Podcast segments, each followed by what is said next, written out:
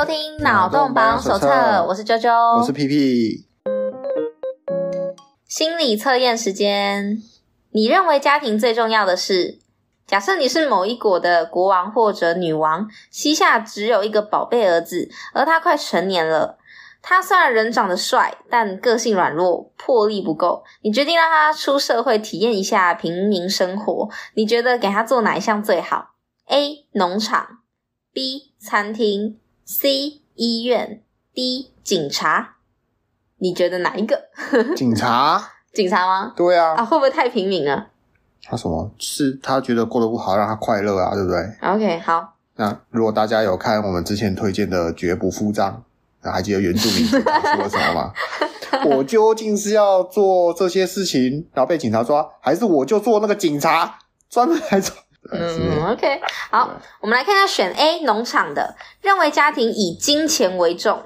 在农场，农作物有播种就会生长，暗示你的想法认为只要有钱，将来幸福可期。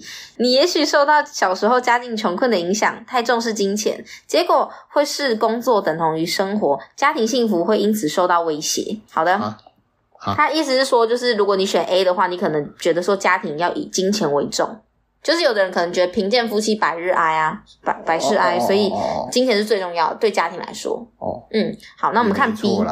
对，这其实我觉得，如果你有房贷，你很难不那么想。哦，那如果你没有房贷的话，要么你是非常幸福的人，要么你很可悲，因为你在租房子。我要哭咯你你，整个家庭都在租房子，哪天房东不爽，你就租不到，然后就要流落街头了。对啊。哇哦！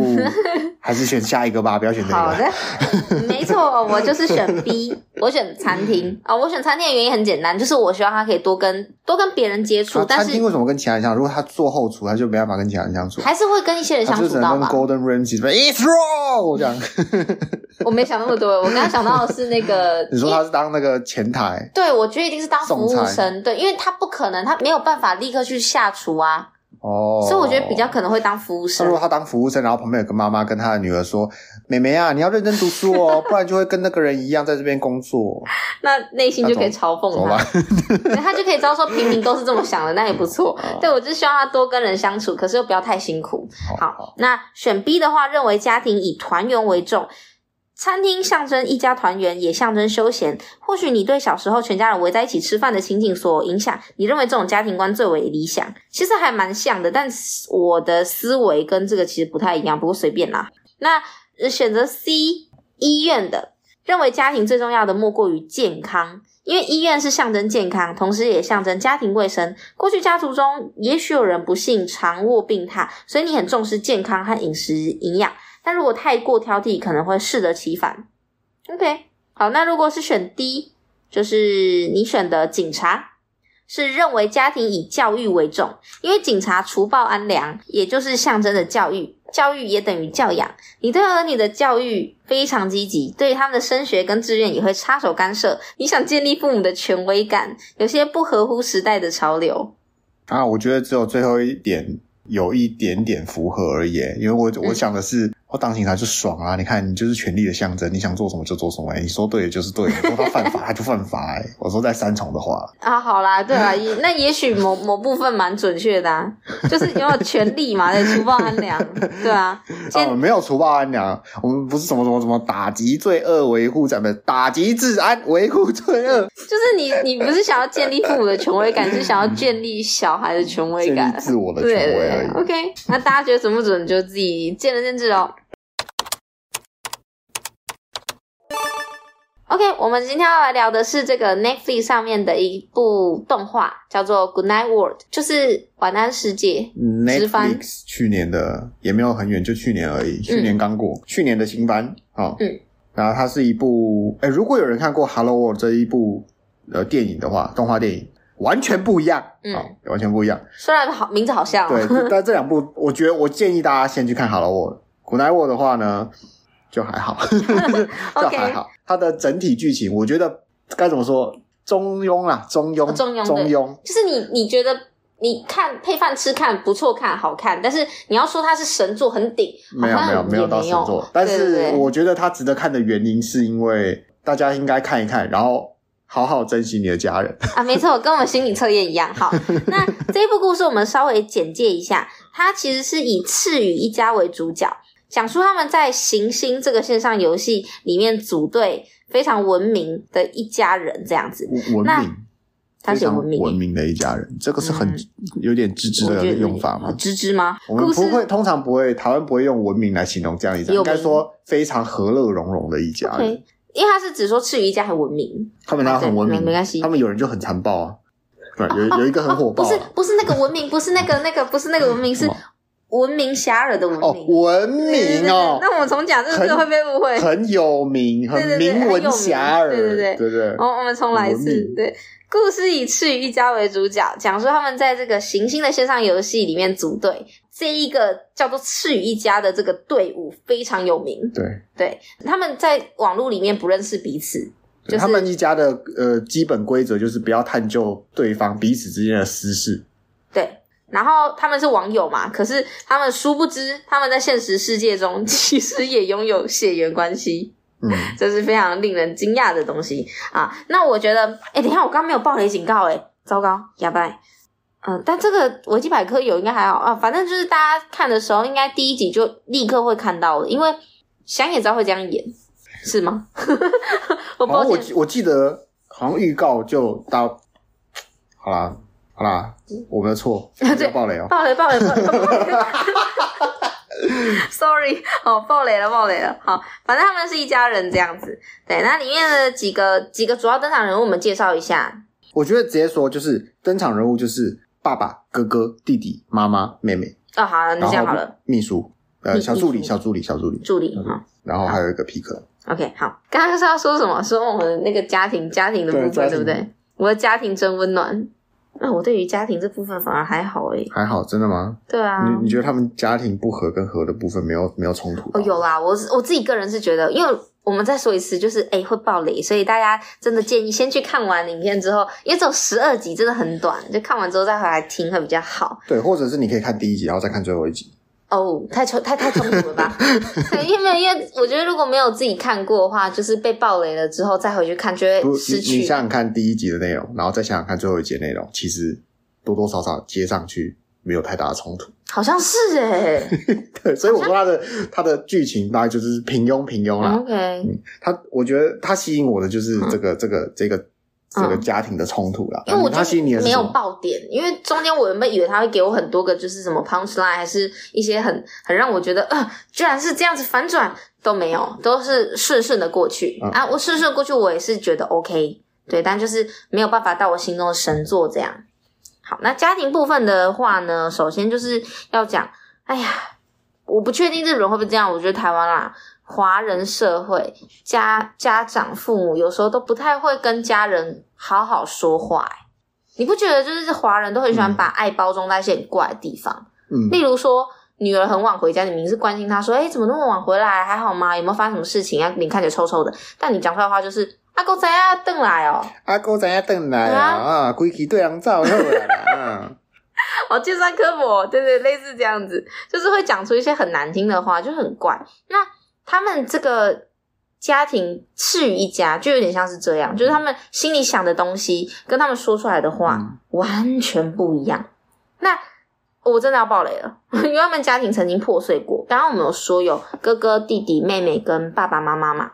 嗯，那他们这个家庭破碎的原因是因为他们的爸爸是一个超级完美主义者，然后因为他是完美主义者，对他来说如果不完美的话，他就会觉得改了，就是觉得嗯。这个东西不好，那他的妹妹就是一个平凡人，哥哥天才，弟弟普通，妹妹有点八七，小障碍，迟缓嘛。我就不能到迟缓，但是相较于他们其他两个人，嗯、妹妹就是弱，迟缓，对对对，比比比较低能一点。我觉得哥哥是天才，弟弟是优秀，然后妹妹是普通人。我自己反而是这样觉得。哦，哥哥是天才，弟弟是努力型的啦，对，妹妹努力型的优秀，嗯，就是一个被社会跟。世界抛弃的人也没那么夸张了，我觉得他是因为太紧张了，所以才会。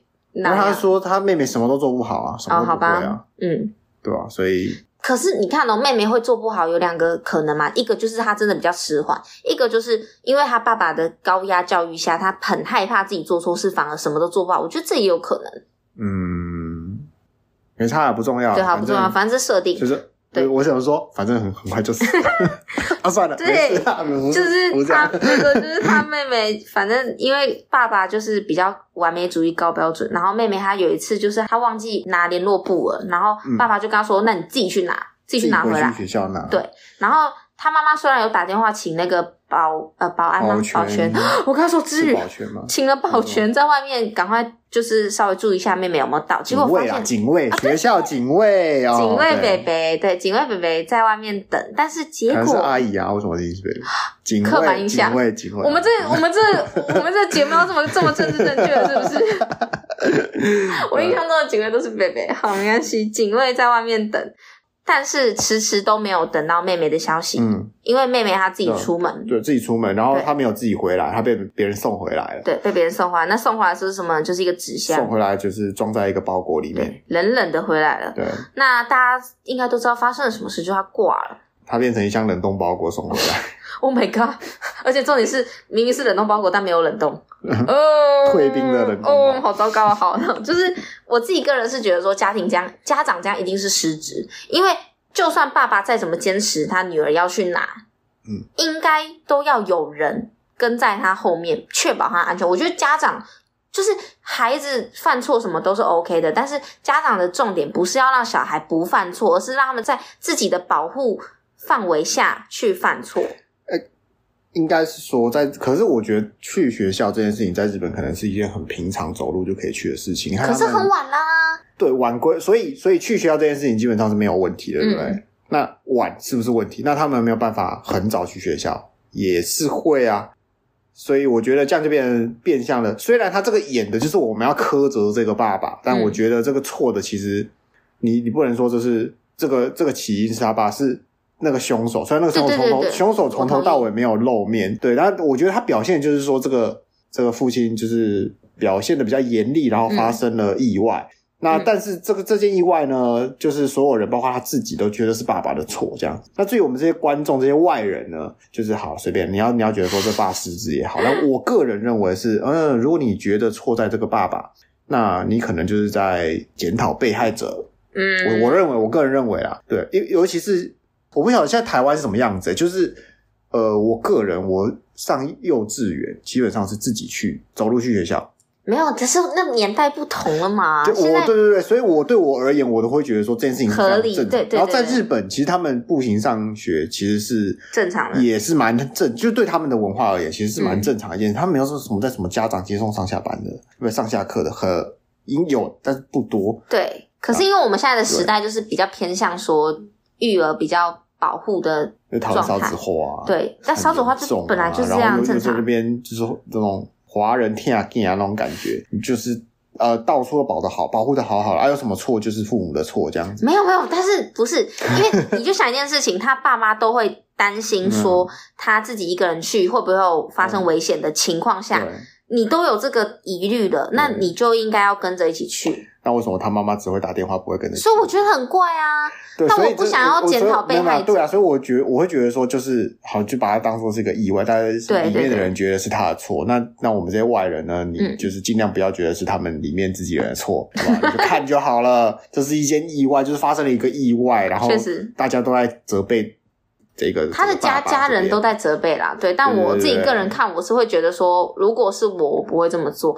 小朋友要让他去做他力所能及的事情，这是非常重要的。但是如果说今天你已经有忧郁跟担忧的时候，还是要小心一点，我自己觉得啦。嗯，就是我们可以建议他这么做，啊、但他他没有这么做，也不能说他错。就是你可以做得更好，但你如果没有做得更好，你就是最该万死。我没这样说，也也也不用必要这样。好，总之就是他们发生这一件悲剧之后呢，嗯就是、家庭破碎。对，就是他的，尤其是哥哥，就是怨恨，然后妈妈也待不下去了。嗯，好，那自此之后呢，他爸爸就开始培养小助理，他的助理。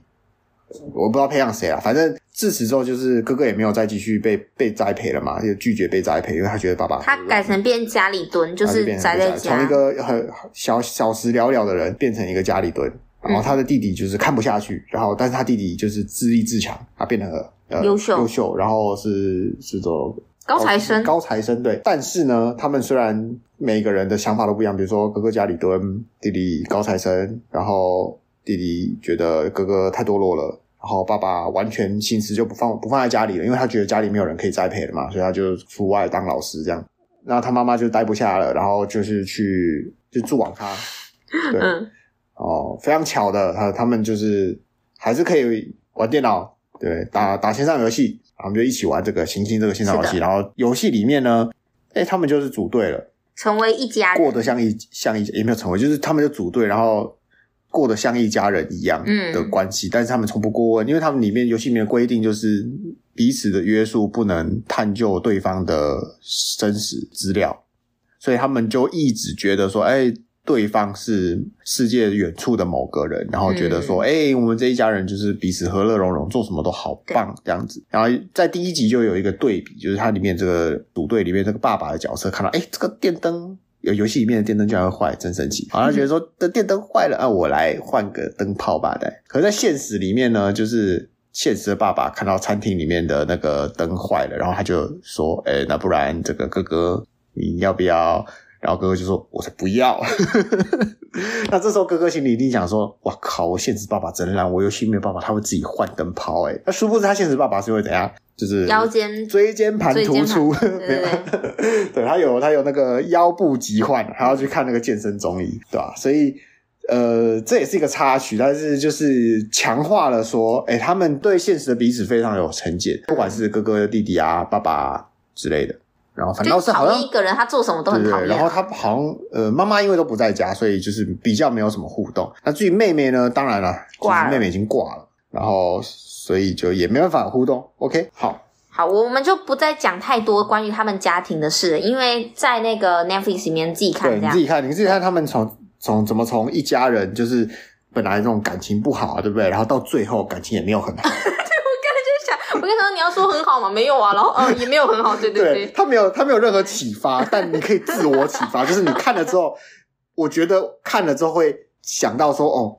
我不要跟他一样，我不要跟他们一样，对，对就是所以会更珍惜家人。嗯，没错没错。好，那在这一部里面，就是另一个看点是所谓的虚拟实境，因为他们都、嗯、都用那个 VR 嘛，他们全部玩游戏都是戴一个那个眼罩，对，不只是 VR 耳机，就是完全潜行装置，就是整个人可以进去感受的那个。然后你可以吃东西，你可以跑，对，做很多事情。对，然后我们最后花大概十分钟够吗？好。十几分钟的时间来聊一下，就是这个哥哥他在游戏里面认识的一个女生，这个角色，这个角色叫做皮可。那皮可，嗯，这个皮可讲他很可爱，他就是一个有血有肉的人哦。对哦，他有感情，他很喜欢哥哥这个角色，没错，因为对他来说，他一一开始玩游戏只是想要逃避他的家庭，因为他觉得说他妈。非常严格，管太多，然后对什么都要管。他妈会问他所有，就是他的那个课表。然后问完课表之后，拉他回答。他他妈不是不知道他课表，他只是想要确定说他有没有骗自己。我问你不是我不知道，我问你是想知道你有没有骗我。对，超恐怖的直升机家长。然后皮可就很痛苦啊，所以对他来说，唯一的慰藉就是去玩线上游戏。那在线上游戏里面的时候，他觉得他很孤独，没有人懂自己。嗯，结果他看到这个哥哥，哎，也同样孤独，而且还说一串很中二的话，同样的愤世嫉俗。对。什么什么什么臭味相投？呃，我真的忘记他讲什么。他们觉得他们当然都觉得自己的家庭很烂了。对对对。那觉得说啊，我在线上游戏就要解放自己，我要做想做的事。想做的事，对。所以他们两个就是变得像拍档一样，一碰即合嘛，一拍即合，一拍即合。对。对，然后开始在 游戏里面为非作歹，这样。对，就。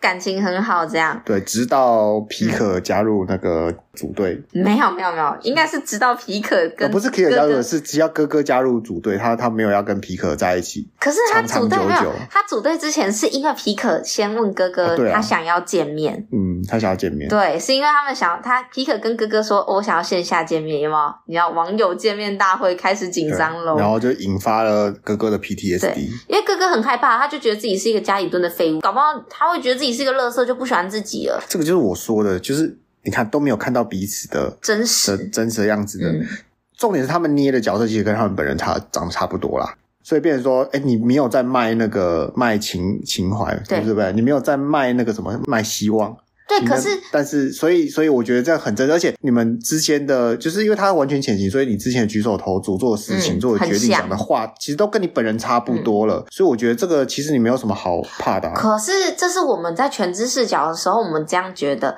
对于他们来说，他们一定会怕说，万一他觉得我跟里面不一样怎么办？万一他就因此，那如果这个人是你，我跟你说一定很害怕。那如果你是皮可，你你看到了一个家里蹲的角色，你有什么？你会有什么感想？你会瞬间冷掉吗？嗯，我觉得我一开始就不会跟哥哥有接触。哎 他这种太不不不是跟哥哥，就是一个任何任何，就是你你有可能就是在这种游戏里面，你会觉得说、嗯、啊，我们来线下见面，你会憧憬到想要线下见面的人，就突然发现他是个家里人，但其他其他就是他个性、他的行为、他的思想都跟游戏里面是一样的，只是说他的职业，当然在游戏里面职业可能是剑士，然后在现实的职业是家里蹲。但你会瞬间说好，我们以后不要见面了。可能有一点点你会哦，哇，你好像。没有，我觉得也不能说到这样，就是可能会想要了解一下。但是如果他是那种，我主要我跟你说，我我完全不，我比较不能接受不是家里蹲，我比较怕的是那种精神疾患，或者是我不是要歧视他们，我只是觉得说，因为我很容易被影响。我会有点害怕，说万一他是一种很负面或者是很忧郁。没有没有，就他这在游戏里面是一样的，游戏里面跟外面就是就是一样。有在游戏里面哪有到一样？我觉得在游戏里面还是会有一些不一样。没有没有，就是一样嘛。我们看起来就它就是一样的嘛。嗯。OK OK，你没办法接受这个事情，我知道，我已经知道了。你可以吗？Okay, 我可以啊，没有，我有很多，也不要说什么现实见过来，就是你看到照片觉得这这家伙跟他形容的不太一样啊，但是其实对我来说没差。哎、欸，我真的看过非常夸张的。对啊，不是当朋友 OK，如果我是说当情侣不行，但是当朋友 OK 啊，我不会因此。哎、欸，有有那种本来是还不错的朋友，但是他的应该、哦、说塑造出来的感觉，跟他实际看过他本人是不一样的，那也没差。跟原本有点憧憬的，然后看到了本人照片都有，然后也觉得说嗯还 OK 啊，就就有点与想象中的落差，但是其实。那那些都是可以被忽略，还是我们那，还是我们那个年代比较纯情？你们比较纯洁，好，我们要说我们比较纠结这个。好，OK，没问题。对，好，重点就是这个皮可，它其实就是，好、嗯，现在要爆雷喽！再再再再打一次那个爆雷 警告。好，皮可奖其实就是一个在游戏里面的 AI，它活在这个行星游戏创造出来的另外一个很像现实世界的模拟虚拟实境里面。然后在里面当一个平凡的学生。嗯，每当他要上线，他就只是把这个场景换到行星这个游戏里面来。它就是一个人工智慧。假设现实世界就是真实感情不好的一家，那叫做现实。然后现在有一个游戏 A 叫做行星，有个游戏叫做行星，有另外一个游戏叫做假的世界。可是假的世界不算游戏啊。然后这就是没有没有，这没有人可以玩，它就是一个电脑，它跑模拟、哦、跑模拟假的世界。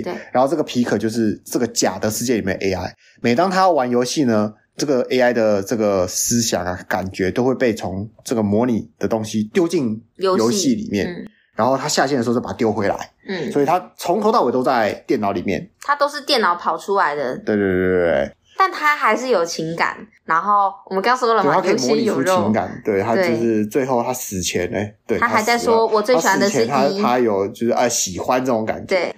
但是这个不是重点，因为这个你在看那个看那个 Netflix 影集里面，你就可以看到这这个全部。我觉得它的细节在哪里，你知道吗？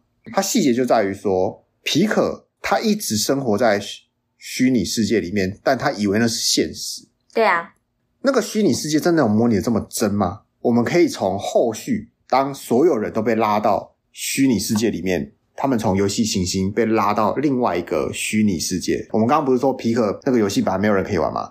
现在他们被一个邪恶势力全部拉进了一个世界里面去的时候，原本有在现实世界生活过的人，却可以很轻易的发现。当下的虚拟世界跟现实世界的是有很大的不同的。比如说拿火烧自己，你感觉到热，但你不会感觉到痛。他那个助手在里边，也就是当担当那个解说的角色，他说：“哦，这个世界里面可以模拟到现象、巨观的现象，但它对于模拟分子啊、量子有截然的不同，跟现实世界有截然不同，就是它没办法完全的模拟那些小型粒子细微的这个表现，所以它只能你只能看到这个火在烧，会热。”但你不会再更深的去探究说这个火到底怎么烧的，大概就是这个样子，所以它的模拟有点不足。但但是我我在想的是，就是他们是从现实世界被拉到那个虚拟世界嘛？嗯、可是我觉得，因为现实世界怎么可能有办法拉到虚拟世界？我觉得应该是复制一份意识过去吧。对对，就是这种感觉，就是他们被强制玩游戏了。对，所以现实世界的他们还是在。对对对，他们现实世界还是还是在，可是他们到了这一个虚拟世界的游戏里面，他知道这个虚拟世界的游戏是虚拟的，他们可以很清楚的分辨出来。但为什么皮可活了这么久，他没有发现呢？这个就牵扯到了。那又假设当初这些感情不好的家人活着的，他们以为的现实世界其实也是虚拟的，只是他虚拟的比较真。然后他们没有发现，还有一个虚拟的更真的世界，还有一个更真实的世界在更外层。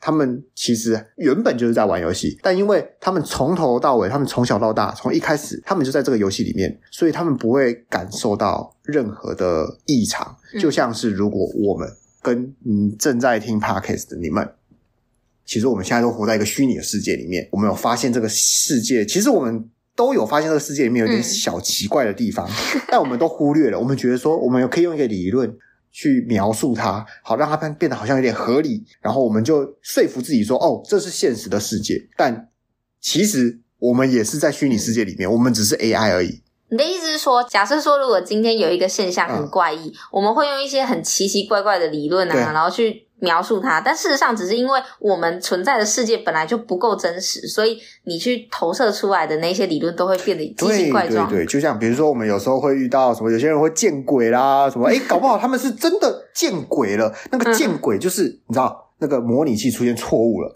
对，让你看到有些影像在那边啊乱乱码这样，但是马上就被修复了。嗯，那有些人看得到啊，有些人没有看到。那没有看到的就是说，那没有啊，你这个是脑袋有问题哦，哪有鬼？嗯。对，就是类似这个情况，嗯，或者是说，像我们对于某些，像我们之前有聊过嘛，就是彩虹，跟你看到的颜色，嗯、为什么红光加绿光看到是红光跟绿光周围中间的那个波长，那绿光加蓝光是绿光跟蓝光中间的那个波长，但是红光加蓝光却是紫色变成外面，就是不是它，对对对，就是内插法瞬间失效了，嗯。就是就是这么奇怪，就比如说这些事情，哎我们会有一个合理的表现，合合理的说法去解释它。嗯、我们说什么？我们可能是因为视锥细胞，然后它侦测到这些波长，啊，告诉脑袋，所以你看到的不是真的颜色了，是脑袋解读后的结果。嗯，那会不会我们这个脑袋就是比较精密的这个 AI？比如说我们现在在做 AI，我们会说什么什么什么卷积，它这个名字叫什么 AI 啊？那个叫什么？卷积神经网络。或是什么，就是反正就是一一堆一堆神什么什么神经网络，什么什么神经网络嘛。啊、那我们现在大脑也是一个神经网络，某种神经网络，然后它会解读这样的事情啊，告诉我们。所以，我们其实我们看到世界，其实不是我们看到世界。我们现在看到世界，就是就是桶中之脑那个算出来的。我们都是 AI，我们是经经由这些东西算出来，就像对，就像桶中之脑这些东西一样，就是我们接受到的东西是大脑告诉我们的，不是现实世界长这样。对不对？嗯、或是就像骇客任务这样子，那还有什么事情是这个这个 bug 呢？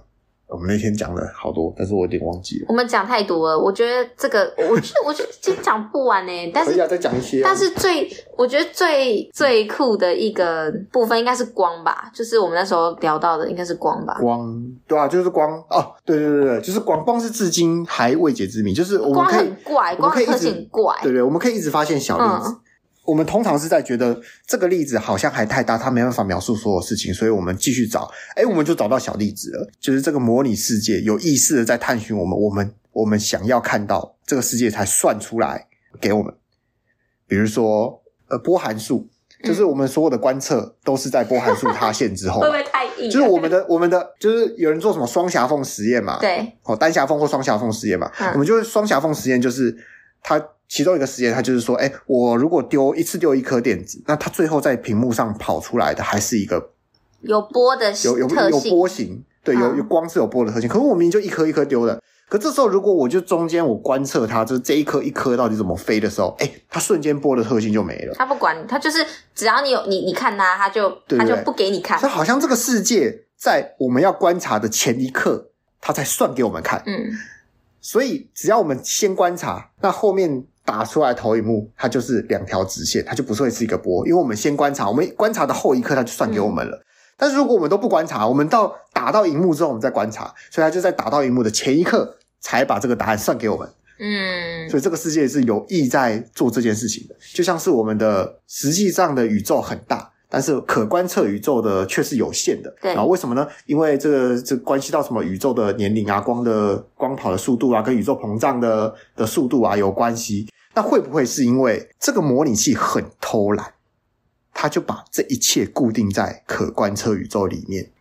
我们这样子直接讲到就是宇宙膨胀的部分，嗯、大家可能会没有什么概念，因为如果不是天文迷啊，嗯、就是我们。科幻小说一直在琢磨，就是我们人类有没有办法飞出什么太阳系啊，甚至银河系啊，然后没办法什么什么的。然后对于我们来说，我们的认知，我就会觉得说，呃，宇宙在膨胀，嗯、然后人类如果说我们的那个能力一直不断科技进步，搞不好我们有办法飞出去啊什么的。可是如果照你这样子说的话，就会变成是，诶，飞不飞得出去根本就不重要，因为这根本就是算给你看的。对，它是算给你看的，因为。现在有有一则理论是说，哎，宇宙膨胀的速度是比光速还快。然后我们又自证说，嗯、哦，没有任何东西可以比光速更快。他说，哎，为什么空间可以跑得比光速更快？哦，因为那是空间。哎，那我们人类就已经被自我束缚了。我们已经相信说啊，这个宇宙一直在膨胀，所以我们一定跑不出去了。然后又有一派说，哎，这宇宙膨胀，那外面的东西是我们是没办法看到，就就算它在膨胀。那原本就在外面的东西也不会跑进来，嗯、是我们原本里面的东西的距离越来越远，越来越远。对，这就是什么？这就是这个模拟器在偷懒，它不想要把外面的世界描绘出来，算出来，他就把原本里面的东西哎分开一点，然后让你看。这有点像是那个我们玩以前比较老的那种线上游戏，你在玩的时候啊，嗯、如果有时候卡 bug，就是你已经跑过去了，可是它的那个背景还没载好，对对对，你会看到一些怪怪的状况。对，我觉得我们是如果说是真的宇宙是这样的话，就会有点像那种感觉。对，所以他用有他用一个就是一个比较特别的方法，就是避免这个错误，就是我不要让你人跑过去，然后跑到我还没读到的地方。嗯，他是我先让你跑不出去。嗯，但是你还是要看嘛，那我就把原本比较多近的东西拉远一点给你看，因为我原本就走这么多东西啊，我就算给你看就好，蛮有道理的。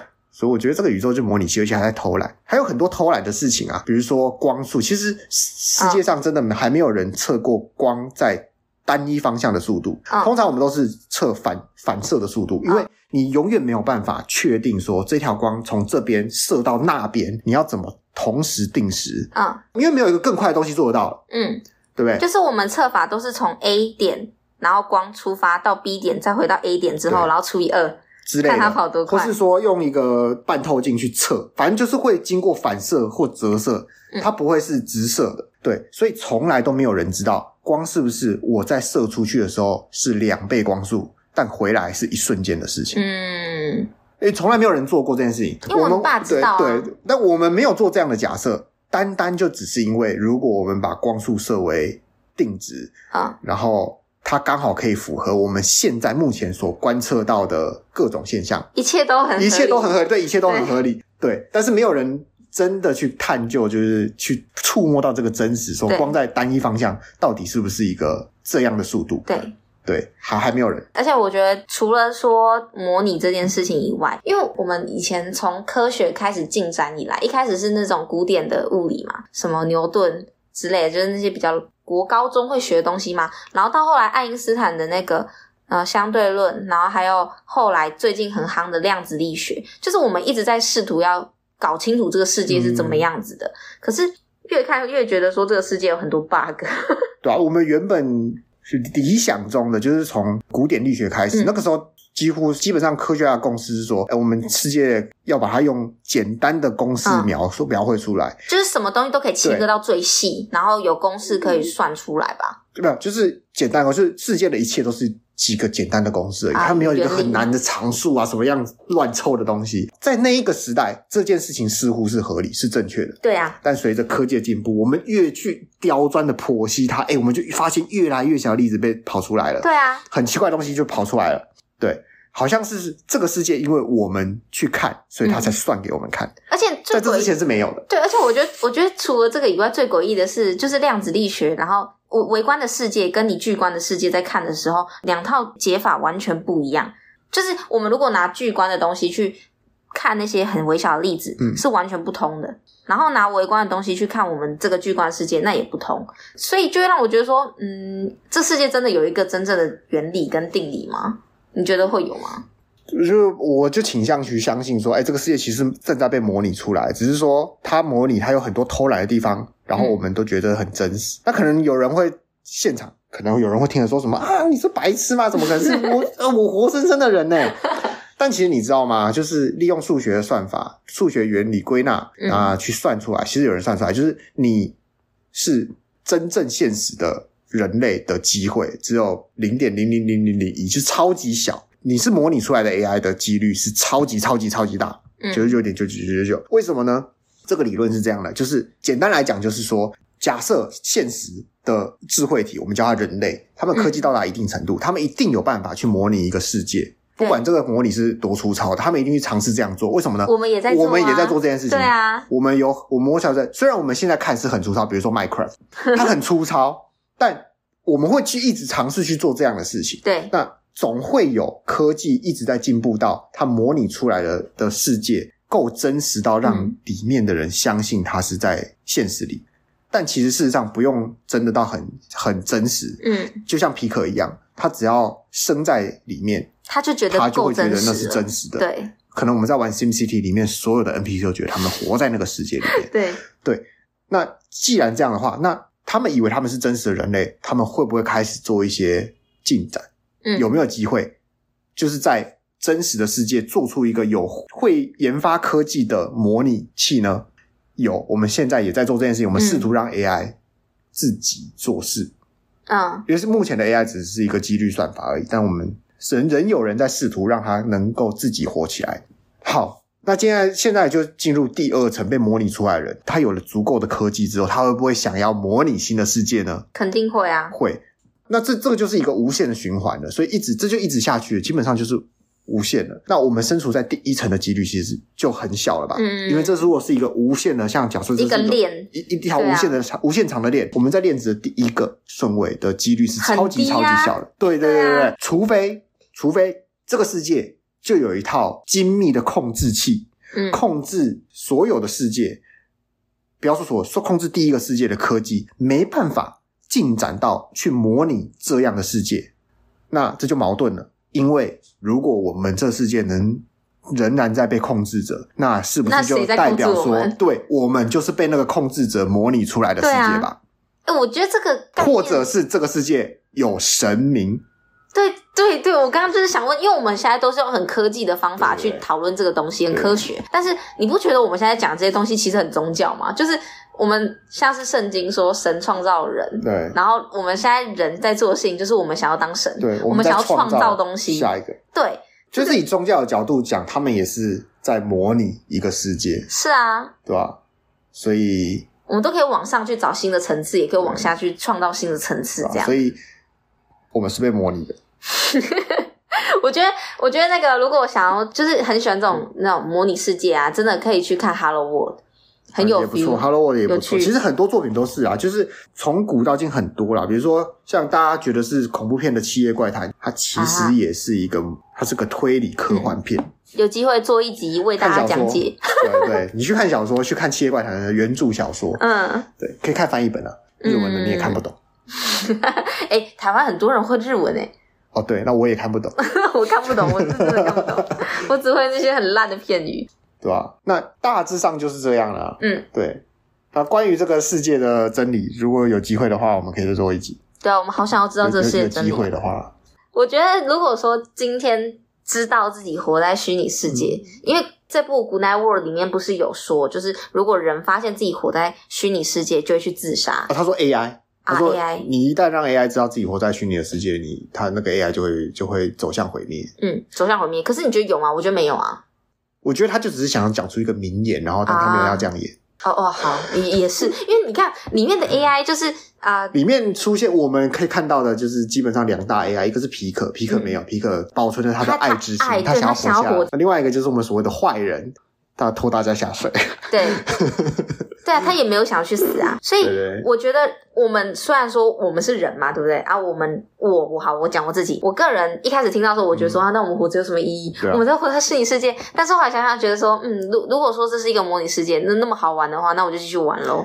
觉得其实这个问题，其实你不用探究说你是不是活在一个虚拟世界，然后去讲说，哎，我我要是活在一个虚拟世界，我还有什么意义？这些可能都太科幻，因为你可能这辈子都不会有答案。但是这辈子你会遇到一个另外一个比较有意义的问题是，嗯，当我们 AI 发展到它能取代人类所有的工作之后，你还有什么意义？大家可以慢慢思考这个问题，这个反而还比较重要。这是我们比较有可能遇到而且知道的事情，就因为模拟出来的，你你永远不知道你是不是模拟出来的人，但你一定可以发现 AI 正在慢慢取代人类，可能很可能在有生之年，嗯、它会取代人类所有的工作。嗯、那现在努力工作的你，到底有什么意义呢？这反而还比较现实哦。对，天哪，天哪，好难哦。OK，好，那我们今天的节目大概就到这边喽，感谢大家收听，谢谢大家。谢谢大家。